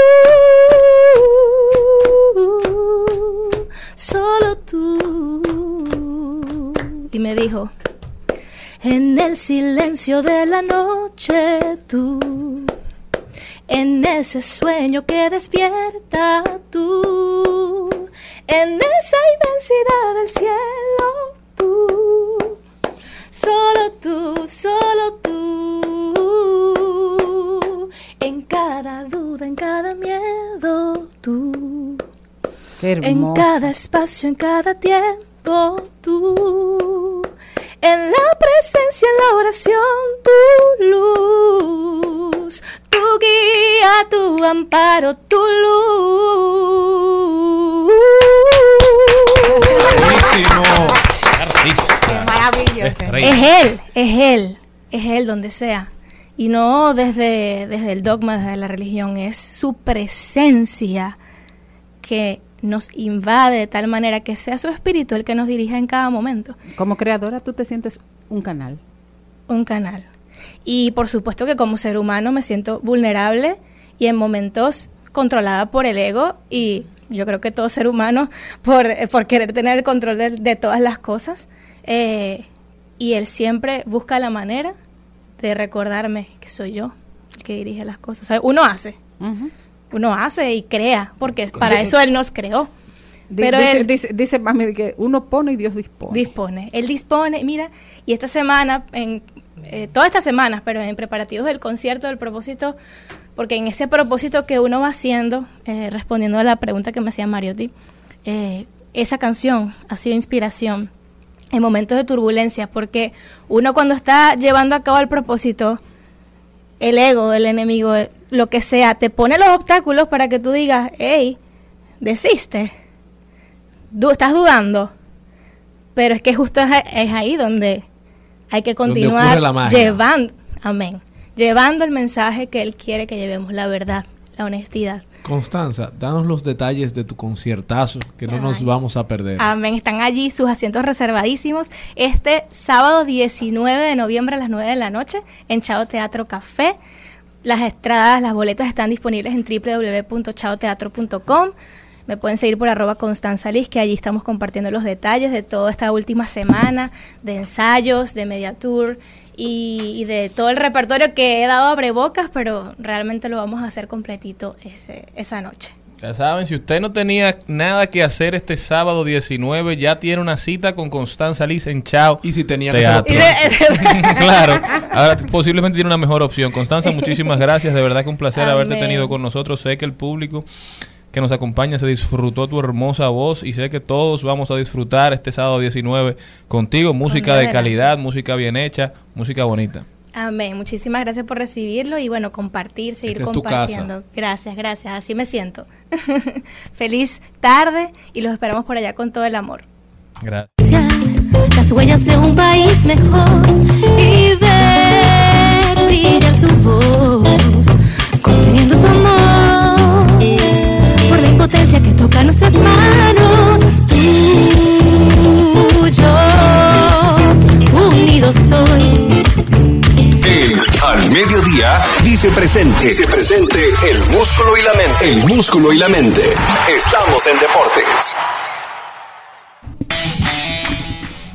Señores, arrancamos con este repaso y repaso ahora deportivo en el mediodía, en donde ya arrancamos a hablar de la pelota invernal, en donde los Tigres del Licey se mantienen limpios con esa punta del alza, liderando la temporada 2022 del Lidón, en donde los Tigres vencieron el día de ayer seis carreras por uno a los Leones del Escogido, las Águilas Ibaeñas vencieron seis carreras por tres, parece que el 6 es el número de la suerte del día domingo, mientras que los Toros vencieron cuatro carreras por cinco a las Estrellas Orientales. Tenemos que la tabla se mantiene con los Tigres 16-6, liderando en primera posición, seguido por las Águilas, las Águilas con 18-7, luego los Gigantes en la tercera posición 11-12. Estrellas 10-4 y Toros vienen con 8-15 y los Leones 7-16 que regresan a la última posición. Los Leones que en el día de hoy se ha estado anunciando, todavía no de, de manera oficial, pero se ha anunciado que el dirigente de los Leones del Escogido, Pedro López, no estará siguiendo frente al equipo Escarlata. Eh, se estará anunciando el nuevo coach en los próximos días y el nuevo manager para los fanáticos rojos y para la República Escarlata que tanto lo pedían a gritos. Un cambio que esperemos que dé resultado. Mientras que hoy todos los equipos regresan a la acción. Los toros se miden contra los gigantes, las águilas se miden contra los leones y los tigres del Licey se estarán midiendo contra las estrellas visitándolos en el Tetelo Vargas. Mientras que República Dominicana también el fin de semana estuvo participando en baloncesto. Tenemos que la FIBA, República Dominicana, entró a la quinta ventana clasificatoria de las Américas con miras a la Copa del Mundo de FIBA 2023 que se estuvo celebrando en República Dominicana. Primero, un tremendo partido y una tremenda demostración de la selección dominicana de unidad y defensa. Nos dio la victoria frente a la selección de Argentina, 80 puntos por 69, en donde Gerardo Suero, Antonio Peña y Ángel Delgado fueron los protagonistas de este primer partido para el equipo quisqueyano. Y luego en el, en el día de ayer, el segundo partido, República Dominicana vence de manera contundente al equipo de Gabriel, 72 por 68 a la, a la selección de Venezuela. Jan Montero, este joven veterano de 19 años, con 22 puntos, lideró la ofensiva dominicana. Andrés Félix también tuvo una importante participación. Ángel Delgado, sin lugar a dudas, es el alma del equipo dominicano, dio la cara, dejando el grupo E con Canadá a la cabeza con 10 victorias y 0 derrotas. Y luego tenemos un triple empate técnico entre la selección de Argentina, Venezuela y República Dominicana con 7 victorias y 3 derrotas cada uno, que ahora se encaminan a la última ventana clasificatoria, la sexta ventana. Los tres equipos empate para ver quiénes avanzarán ya por fin a la Copa del Mundo de Baloncesto FIBA 2023. Mientras que en el fin de semana también tuvimos los deportes de motor, tuvimos acción de la Fórmula 1 desde Brasil, el Gran Premio de Brasil, que llegó con mucha emoción, mucho drama también. Tenemos que Fernando Alonso llegó desde la posición número 7, terminando la posición número 5. Lewis Hamilton y Max Verstappen se vieron envueltos en un aparatoso accidente, pero que la- por, lo, por lo menos Lewis Hamilton pudo terminar la carrera. Charles Leclerc montó una tremenda remontada, llegando a la posición número 4, mientras que el protagonista del fin de semana fue el piloto del equipo Mercedes, George Russell. George Russell que llegó a la, po- en la posición número 1, marcando su primera victoria en su joven carrera, la cereza encima del pastel. Primera temporada, su primera temporada con el equipo Mercedes, se convirtió en el piloto número 113 en ganar una carrera de la Fórmula 1, mientras que su compañero de, equipo, Lewis Hamilton, llegó a la posición número 2, completando así la dupla para el equipo Mercedes. Hamilton que fue nombrado también esta semana ciudadano honorario de Brasil, el país en donde ganó su primer campeonato mundial de Fórmula 1 y el piloto de Ferrari, Carlos Sainz, llegó en la posición número 3, cerrando así este Gran Premio de Brasil y casi cerrando la temporada de Fórmula 1 y concluyendo también el repaso deportivo de hoy. La verdad que Max Verstappen sigue dando muestras claras de que no sabe jugar en equipo. Esto la gente se le olvidó cuando Max empezó a ganar, pero fue de las Dicen principales para- críticas. Para, el Gran Premio de México no lo van a entrar el año que viene. Óyeme, fue de las principales críticas que se le hacían a Max durante en los inicios de su carrera cuando Con era Daniel compañero. Con Richardo, pero también con Vettel. Sí, con Vettel y con Richard. con Entonces, yo creo que Max se le, se le han ido los humos a la cabeza. No puedo decir eso porque yo creo que él siempre los ha tenido muy altos. Sí. Él, La- siempre, él siempre ha sido una persona de, su- de un temperamento alto. Le dicen, deja pasar a tu compañero de equipo. Pero, Pero no, deja- no lo deja pasar, aún teniendo ya el campeonato asegurado, No. sabiendo que de una séptima a una sexta posición a él no significa nada, pero para Checo significa demasiado porque hubiera- se hubiese ido por encima de Leclerc. Y Entonces, no solo eso, que le están diciendo dejarlo pasar no por un capricho. Lo que busca Red Bull es asegurar el subcampeonato con su segundo piloto, que es Checo Pérez, para así asegurar por primera vez el campeonato con Max, el campeonato de constructores, que lo aseguraron hoy después de como cinco años, digo, lo aseguraron en esta temporada, luego de cinco años, y quieren, ellos buscan asegurar con Checo el subcampeonato de la Fórmula 1 que por eso querían que ac- acumulara los puntos, algo que él no permitió. Y no obstante, cuando tú te vas a todos los números de esta temporada, Checo Pérez ha sido un factor importante, si no el más importante en cada una de las victorias de Max Verstappen en sus últimas dos temporadas. jugándosela siempre por su compañero. para él asegurar sus dos campeonatos. Tú te pones a ver los bloqueos que hace Checo para que no puedan pasarle a él y eso ha sido un factor importante para que él gane y acumule puntos para ganar el campeonato. Qué grande Checo Pérez. Continuamos. Al mediodía, al mediodía, al mediodía con Mario y compañía. Estás escuchando Al Mediodía con Mariotti y compañía. Rumba 98.5. Una emisora. RCC Media. Seguimos, seguimos, seguimos con Al Mediodía, con Mariotti y compañía. En Al Mediodía es bueno recibir buenas noticias. Es bueno recibir buenas noticias con Mariotti y compañía. Y señores, la vida de Snoop Dogg llegará a una película. Universal Pictures anu- anunció este que este estudio desarrolla una película sobre la vida del cantante que será producida por el rapero de 51 años. La película será escrita por Joe Robert Cole, quien es coprotagonista de las dos películas de Black Panther, y será dirigida por Allen Hudgens, quien es cineasta del infierno en Los Ángeles. Mira, mucha gente quiere saber el recorrido que ha tenido Snoop Dogg, que ha sido un rapero que se ha mantenido durante su trayectoria musical y que hay personas que siempre lo tienen pendiente. O sea que felicidades, va a llegar su vida ahí. También una buena noticia es que Hansel Emmanuel ha firmado un contrato con la compañía norteamericana T-Mobile para hacer imagen de la compañía. Este jovencito dominicano criado en República Dominicana nacido aquí, talento dominicano que está destacando en los Estados Unidos como jugador de baloncesto, aún a pesar de que le falta casi toda la mano izquierda. Este jovencito que ya aseguró una beca, varias ofertas de beca en, en universidades de primera categoría en los Estados Unidos, sigue trascendiendo el deporte y convirtiéndose en una figura de suma importancia en la cultura norteamericana. Felicidades para Hansel Emmanuel, el hijo de Kikim. Muchos lo recordarán aquí, jugando con San Lázaro, a su padre, su hijo. Está por los Estados Unidos dando muchísimo de qué hablar. Felicidades para él.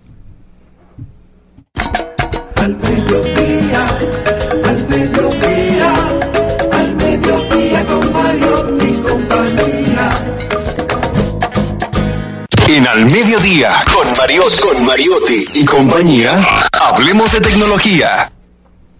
Ahora, señores, vamos con una noticia sumamente interesante y es que Amazon está fabricando robots, el gigante de comercio electrónico. Amazon fabrica los robots y desarrolla los procesos para automatizar sus centros de distribución y reducir los tiempos de entregas de pedidos. Un objetivo para el que apuesta la tecnología y que genera interrogantes sobre el futuro del trabajo humano en los centros de acopio. Cada vez son más las máquinas gracias a la inteligencia artificial que pueden hacer trabajos que antes estaban destinados a personas que entendíamos que una máquina nunca iba a poder hacer porque no tenía la capacidad de discernir, de, de comparar, de actuar de manera rápida ante situaciones que se presentan y que por lo general solamente el cerebro humano está capacitado para hacer, pero gracias a los avances de la inteligencia artificial cada vez son menos estos trabajos. Y hacía un post nuestro querido Darian Vargas de cómo los fotógrafos que antes tenían que subirse en helicópteros, ahora ya han perdido su trabajo porque los drones hacen un trabajo más eficiente, más rápido y quizás incluso de mejor calidad. Así va cambiando el mundo, tenemos que irnos transformando, no se asusten,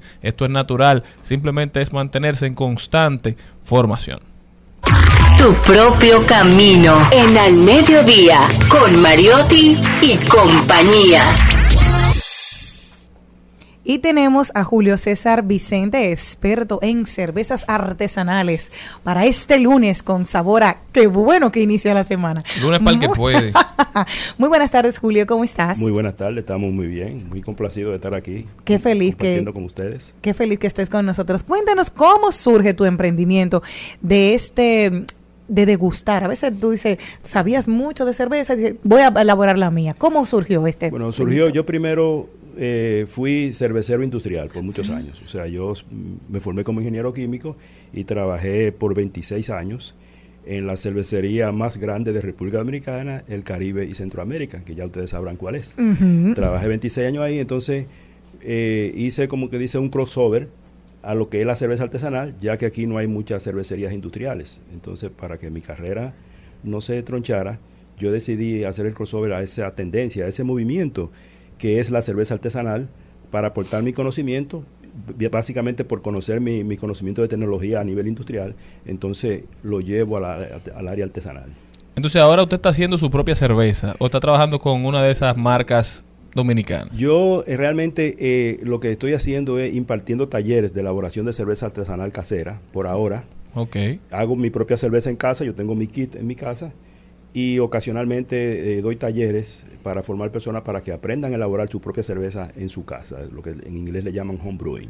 Ah, pero eso es maravilloso. ¿Cuánto cuesta? O sea, ¿qué tiempo tarda una persona en hacer una cerveza? Usted, que es un experto, ¿cuánto tiempo se tarda en hacer una cerveza? Bueno, Porque es algo sencillo que yo no por sé. el método artesanal, por ejemplo, una cerveza puede durar alrededor de 7 días de fermentación, o sea, se fabrica en, qué yo, 4, 5, 6 horas, eh, se deja fermentando y ya dentro de una semana usted puede embotellarla. Claro, como es un método artesanal, después que se embotella, la carbonatación se hace de manera natural en la botella, o sea, que hay que dejarla por lo menos alrededor de, de 10 días en la botella, madurando, para que tenga la, cree la efervescencia, la carbonatación en la botella. Ese es el método artesanal. O sea, que duran unas dos semanas en tener una cerveza. Exactamente lista. Más o menos, más o menos. Qué ¿Y cómo ha sido ese proceso de evolución? Porque antes usted sabe que en esa misma cervecería que usted trabajaba, no, no dejaban que ninguna otra marca entrara al mercado local. Entonces, cada vez que una persona quería como empujar una cerveza diferente que no fuera esa, había un cierto problema. Pero a raíz del, de, digo, a través del tiempo, eso fue cambiando y poco a poco el dominicano se fue entusiasmando con este tipo de cervezas artesanales, fue ampliando su paladar y hoy en día son muy buscadas. Incluso tenemos marcas nacionales que ya son del gusto de muchísima gente. ¿Cómo ha sido ese proceso para usted y, y entiende que es positivo para el país? Eh, vamos a terminar por el final. Yo entiendo que es positivo para el país y es una tendencia. Y con la tendencia nadie puede. O sea, la tendencia llega un momento que hay que dejarla correr. El movimiento de las cervezas artesanales es un movimiento que tiene muchos años, que en Estados Unidos y Europa, aquí realmente para República Dominicana ha habido cierto delay por la característica de que somos una isla un poco aislado y por el mercado que estaba así mismo, como usted dice, eh, eh, capturado por una, por una marca. Pero se ha- han comenzado importadores a importar cerveza y los cerveceros artesanales y ya la gente se está acostumbrando su paladar a otra cerveza y lo está demandando. Eh, a nivel artesanal, vamos a decir que no, no realmente una competencia muy fuerte para la cerveza industrial, pero sí a nivel artesanal para un nicho de mercado. Sí tiene una tendencia y muchos jóvenes emprendedores ya han incursionado en, ese mercado y se está creciendo. Y la tendencia, por lo menos a nivel mundial, es de que eso va a aumentar para eh, eh, los próximos años, los próximos para el 2030, ya eso, la cerveza artesanal habrá crecido por lo menos un 8% a nivel mundial. Una pregunta. ¿Qué yo necesito para hacer una cerveza? Me llama mucho la atención este tema porque con la cerveza pasa como con los vinos. Es un tema que apasiona a- al amante de la cerveza. Entonces le gusta saber de dónde viene, de qué está hecha, cómo, cómo puede hacerla él. Yo nunca he visto, lo dije cuando estaba un enólogo en estos días aquí, un sommelier estaba aquí. Yo nunca he visto un bebedor de romo queriendo hacer un, un ron. Pero el, el bebedor de vino se apasiona de tal forma que quiere saber el proceso y así mismo pasa con el bebedor de cerveza. Sí, la cerveza artesanal tiene básicamente cuatro materias primas. Uno es la cebada malteada, que puede haber diferentes variedades de cebada, mal- cebada malteada, desde malteada rubia, eh, el nivel de tostado le da cierta característica y diferencia. Eh, el agua, el lúpulo, que es como el sazón de la cerveza, lo que le da el amargo y el aroma, y la levadura. La levadura realmente es, un- es una materia prima, sino el trabajador, el que interviene para fermentar y hacer la cerveza. Tú, le- Ok. tú le das un alimento a él, tú le das un mosto, un jugo, que tiene azúcares de, que, que provienen de la malta de cebada, y él lo convierte en alcohol y gas carbónico, CO2, y lo convierte en alcohol y azúcares, eh, esas azúcares fermentables y no fermentables procedentes de la cebada malteada, él la convierte en alcohol. Entonces ya con ese juego de materia prima, el tipo de levadura y la combinación se pueden hacer diferentes estilos de cerveza. Y esa es la maravilla de la cerveza artesanal, que la creatividad no tiene límite. Julio, quiero saber algo. ¿Hay una diferencia entre hacer una cerveza rubia y una negra? Porque a mí, por ejemplo, a mí no me gusta la rubia. Sin embargo, las negras me gustan. Sí, eh, hay diferencia. Existe una organización que se llama del Beer Judge Certification, Certification Program que ha creado una guía de estilos. Entonces, eh, hay, hay cerveza, por ejemplo, una rubia es una blonde ale. Entonces puede haber una American Amber Ale, como esta que yo traje aquí de muestra para ustedes. Entonces hay Stout, eh, Porter, eh, Imperial Stout, Porter, de, de otros diferentes estilos, una Red Ale, que es un estilo británico, y así sucesivamente. O sea, no tiene límite porque la combinación de materiales, eh, de tipo de levadura y de lúpulo, hace que la creatividad sea claro. eh, esa guía de estilo le, da una idea a usted de dónde debe, en qué rango de especificación de características está la cerveza. eh, y, por ejemplo, cuando se van a hacer competencias, porque a nivel artesanal entonces, tiene la ventaja también de que se hacen competencias. Aquí todavía no está muy desarrollado eso, pero se hacen competencias anuales donde la gente va con su cerveza y compite. Y hay unos jueces que ya están certificados que eh, de acuerdo al estilo de la cerveza la juzgan y, la- y le, y le dan premios. O sea, eso existe.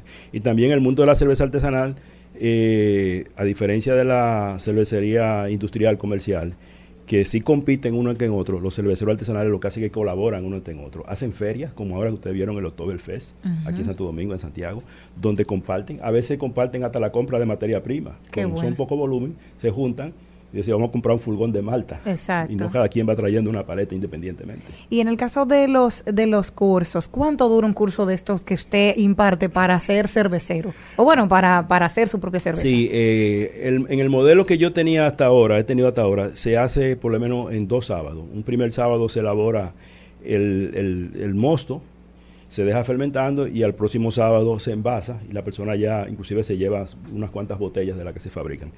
Ahora mismo, por asunto de, de que conocemos que es muy difícil para las personas a veces sacar dos sábados corridos, dos fines de semana para un taller, estamos haciendo un modelo de hacer el taller en un solo día. Eh, hacer así un poco como hacen los chefs, que cuando hay una etapa que dicen esto toma dos horas, pero ya yo lo tengo listo en el refrigerador. Entonces tendremos una cerveza lista ya para embotellar y ese día fabricamos una, un mosto, pero tenemos una lista para embotellar para que la persona no tenga que sacrificar mucho de su tiempo y además si eso se abarata también el costo del taller. Hay una demanda de jóvenes que, que- que quieren incursionar en este mundo, que quieren aprender en eso. Hay Claro que sí. ¿Cuántos se han inscrito en un ejemplo, un Desde el curso 2017 nosotros hemos formado alrededor de 300 personas participando en los 20 talleres. Los grupos son alrededor de 20 personas para que puedan tener oportunidad de interactuar y de preguntar y de todo eso. Y se han formado, hay una gran cantidad de todas las generaciones, desde jóvenes hasta personas de 70 años han participado en los talleres, de diferentes disciplinas, médicos, eh, abogados, ingenieros, han participado en esos talleres, porque es un hobby muy bonito, muy bueno para las personas, principalmente para las personas retiradas. Y ya están haciendo su cerveza. Ya usted ha probado alguna, lo llaman, Sí, venga hay, a hay algunos que, por ejemplo, en Puerto Plata, vi que uno de mis estudiantes, una, una de mis estudiantes, eh, estuvo fabricando cerveza para, para un evento y así sucesivamente. eh, muchos están fabricando ya su cerveza en su casa y, y, mantenemos un grupo, porque entonces creamos unos grupos donde las personas interactúan y preguntan y, me preguntan, maestro, eh, ¿cómo vamos a hacer esto? Yo lo ayudo con la receta, lo ayudo con cualquier pregunta. O sea que es una- se ha creado una comunidad en ese sentido. Y la que nos trajo hoy, ¿la hizo Cuéntanos usted o la hizo quién? Cuénteme un poquito La de qué que- está la que hecha. traje hoy la hice yo, precisamente para el cumpleaños de mi hija mi- menor Diana. O sea, usted tiene un evento y usted dice, voy a hacer una cerveza especial para, Para ese ese. día. Yo decidí, inclusive pienso desarrollar ese modelo de negocio para personas que quieran hacer un- una cerveza personalizada. Oh, Yo lo bien. asesoro en los diferentes estilos, la persona y esos estilos, y está personalizada desde la cerveza hasta la etiqueta personalizada. Muy Por ejemplo, hace unos años un primo mío cumplió 50 años, vino de Belice a celebrar con la familia aquí de Nueva York, de Santo Domingo, y yo le hice una cerveza personalizada Oh, con pero su bien. etiqueta y todo Entonces, para ese evento. ¿Y qué, qué tiempo de antelación hay que tener para poner un pedido de esa naturaleza? Por bueno, ejemplo? digamos que por lo menos un mes antes, vamos a decir. y se logra. Y Y, se una logra. pregunta, yo te puedo decir que yo quiero que sepa parecida a tal cerveza. Exacto, esa esa es parte de la persona, porque la persona a veces no tiene información. Claro. Y dice, mire, ¿qué cerveza comercial a usted le gusta? De tal estilo. Entonces yo le busco el estilo le, y le digo, mire, esta cerveza, vamos a hacerla, de, eh, eh, pertenece a tal estilo. Ok. Yo, yo identifico Por el ejemplo, yo te digo, mira, yo quiero una que sepa parecido a Se la llama Blue Lady Moon. D. que de hecho la hemos elaborado en los talleres. Sí. Entonces, esa se llama una quit, una, eh, una, una eh, cerveza belga. Eh, Una una, Belgian una, Ale. una wheat beer. Esa es una wheat beer eh, tipo belga. O sea, la Blue Moon es una, una- un estilo wheat beer, que es un estilo que nació en Bélgica. Una cerveza refrescante Que- que para el es calor. Refrescante, que lleva trigo, lleva semilla de cilantro ¿Qué? molida, lleva cáscara de naranja. Y, se- y el- y la que se logra, el producto logrado es bastante parecido a la, a la, a la original. yo, yo puedo decir que está mejor. ¿Qué? Sí, No me porque es digas más, es más fresco, es más fresco. O sea, la ventaja de la cerveza artesanal es que es fresca. Y la cerveza, a, dife- a diferencia del vino, mientras más fresca, mejor. O sea, que sea una cerveza industrial, ya la Blue Moon. Claro, pero cuando tiene uno la hace con el preservante. estilo, la hace de manera natural y fresca. Y entonces, por eso tiene unos perfiles de aroma y sabores que superan a la cerveza comercial. La cerveza. Se llama Lady D. Está, lo pueden mostrar aquí a la cámara para bien para. Si se llama Lady D, Ajá, exacto. eh, eh, Dial del Lady D, porque mi hija se llama Diana. Claro. Ella nació un año después de la- del fallecimiento de la princesa Diana. Y yo, para hacerle honor a la princesa Diana, le puse ese nombre. Eso tú eras fanático de la princesa Diana. Eh, sí, Oye. sí, no, la eh, realeza. Hoy la- cumpleaños, Carlos. Y entonces eh, decidí crearle ese nombre, Dial Lady D, porque ella es una mulata. Sí, ¿no? sí. Entonces una Lady D dominicana. y la creé. Pero ella mira, no me gustó fue- mucho Fue eso. una sorpresa para ella. Ella me veía haciendo esa cerveza una noche, yo en mi casa con la otra hermana, y ella entró del trabajo. Y de repente yo le le digo, mira, yo hice una cerveza para ti. Nah. Y entonces ella la, ha compartido con su compañero de trabajo. Ella Pero usted le, le hizo la cerveza a su medida, la- de- a- me imagino que la parecida diseñé- al, sabor que usted sabe que le en el gusta. estilo American Amber Ale, que lo dice ahí. Ahí, ahí tiene una breve explicación. Le hizo Eh, el logo, le hizo el Eh, sticker. una, una hermana de ella, una de las hijas mías del centro que es arquitecta, entonces diseñó la etiqueta que tiene esa. Oh, pero bien. Ella es comunicadora corporativa, entonces. Y si yo quiero hacer una cosa así, Así, ¿cómo, para cómo- cumpleaños cómo de- están los paquetes? O sea, yo puedo pedirle 100 bot- la- eh, botellitas de cerveza, 50. Por ejemplo, en el kit que yo tengo salen alrededor de 66, 60 botellas de este tipo. Y tiene un precio Pero más o tengo menos en la cabeza. Grande, tengo un kit, tengo kit más grande. Sí, el precio pudiéramos de manera directa, te digo ahora, antes no te puedo No, pero para los que nos escuchan, si alguien está interesado, más o menos. Más o menos, supongamos, una cerveza comercial artesanal está alrededor de 200 pesos. Vamos a decir que la persona puede andar alrededor de, de 150 pesos la botella o menos, ¿verdad? Porque, No, pero bien. eh, eh, porque no, vamos, no, no es algo comercial, es algo que, que lo vamos a hacer eh, Claro. personalizado y puede andar el, el lote. Y se hace un lote, de acuerdo a la necesidad de la persona, se le hace el lote que quiera de cerveza. ¿Cuáles son los sabores típicos de República Dominicana, así como dice usted, refrescante, que le dan ese toque especial a la cerveza ¿sabe dominicana, que que, lo hacen diferente de esas artesanales? El paladar dominicano está muy acostumbrado a esa marca de cerveza que yo le digo, para la cual yo trabajé por muchos años. Entonces, esa es una American Light Lager, es un estilo American Light Lager. Es una cerveza ligera de alrededor de 3.5% de alcohol en promedio, eh, cerveza que son refrescantes, que se beben muy fría. Eh, entonces, hay varias marcas en ese sentido. Realmente tienen el, el apellido que dice Light todita. Ajá. Exacto, que dicen light. Entonces, eh, esas son cervezas refrescantes ti- eh, eh, para tomar en la playa, para, para usted refrescarse. Ya cuando usted quiere una cerveza más elaborada para compartir con una comida, con una cena, con algo, pues ya viene una cerveza como, como de ese estilo. Ok. Para comerse una Y- carne. Y algo que usted me decía, que eso que son 3.5, que eso es para cómo compartir. Esa cerveza que a uno le gusta que sean tuquiti, que te den durísimo. Así, que tengan un grado mayor de alcohol, Hay 5, cerveza, 6, por 7. ejemplo, la- la- ¿Cuánto es la, maduración? cerveza- las cervezas negras, por ejemplo, Sí. tienden a tener un un nivel de alcohol alto. Yo, por ejemplo, he fabricado una, lo que se llama Imperial Stout, que es una cerveza negra y, y alrededor de 9% de alcohol. Ah, esa Entonces, como decimos los dominicanos, da duro. Esa te da duro. ¿Cuánto tiempo más o menos tarda una persona en- entonces en hacer ese tipo de... ¿Tienen No, alguna lo- diferencia? es Igual, lo- dos semanas. Es lo mismo, porque la diferencia es la combinación de materiales y la Ah. receta. Ya uno como maestro tiene una, una, una, una, una- una- yo desarrollé una, una tabla, una, una, una receta de donde yo puedo jugar y, y, y combinar el estilo. Existen también en plataformas donde usted entra y, y, le, y tiene una calculadora que usted puede entrar. Eso es y- todo un mundo. Pero ¿y cómo puede la gente ponerse en contacto con usted para tener acceso a las clases o si quiere hacer algún pedido de una eh, cerveza bueno, a su en mis redes sociales, yo estoy, por ejemplo, Julio César Vicente en Facebook. En las redes sociales eh, eh, eh, está eh, arroba alibex.do, alibex con X, con B larga, Ujú. alibex.do y Julio C. Vicente en Instagram también. Y también está mi, mi teléfono, eh, mi WhatsApp, 809-420-3930. Bueno, muchísimas gracias, Julio. De verdad que es un momento interesante. Cuenta con nosotros apoyando este emprendimiento, porque de verdad que es sumamente interesante. Gracias por el detalle. DR Lady D. DR Lady D. Ahí está, señores. Muchísimas gracias a ustedes por habernos acompañado. Vamos todos a seguir a Julio, a apoyarlo. Un emprendedor dominicano que luego de retirado, porque usted salió retirado de la cervecería Retirado, nacional. fue. exactamente, pero que uno no debe retirarse nunca. Claro. el- el, conocimiento hay que dejar un legado. Y menos cuando se hace lo que se ama. Exactamente. Que luego de está haciendo camino propio. Muchísimas gracias, Julio. Y muchísimas gracias a todos ustedes por habernos acompañado. Hasta mañana, mi gente, si Dios quiere. Hasta aquí, Mariotti y compañía. Hasta aquí, Mariotti y compañía. Hasta mañana. Rumba 98.5, una emisora RCC Media.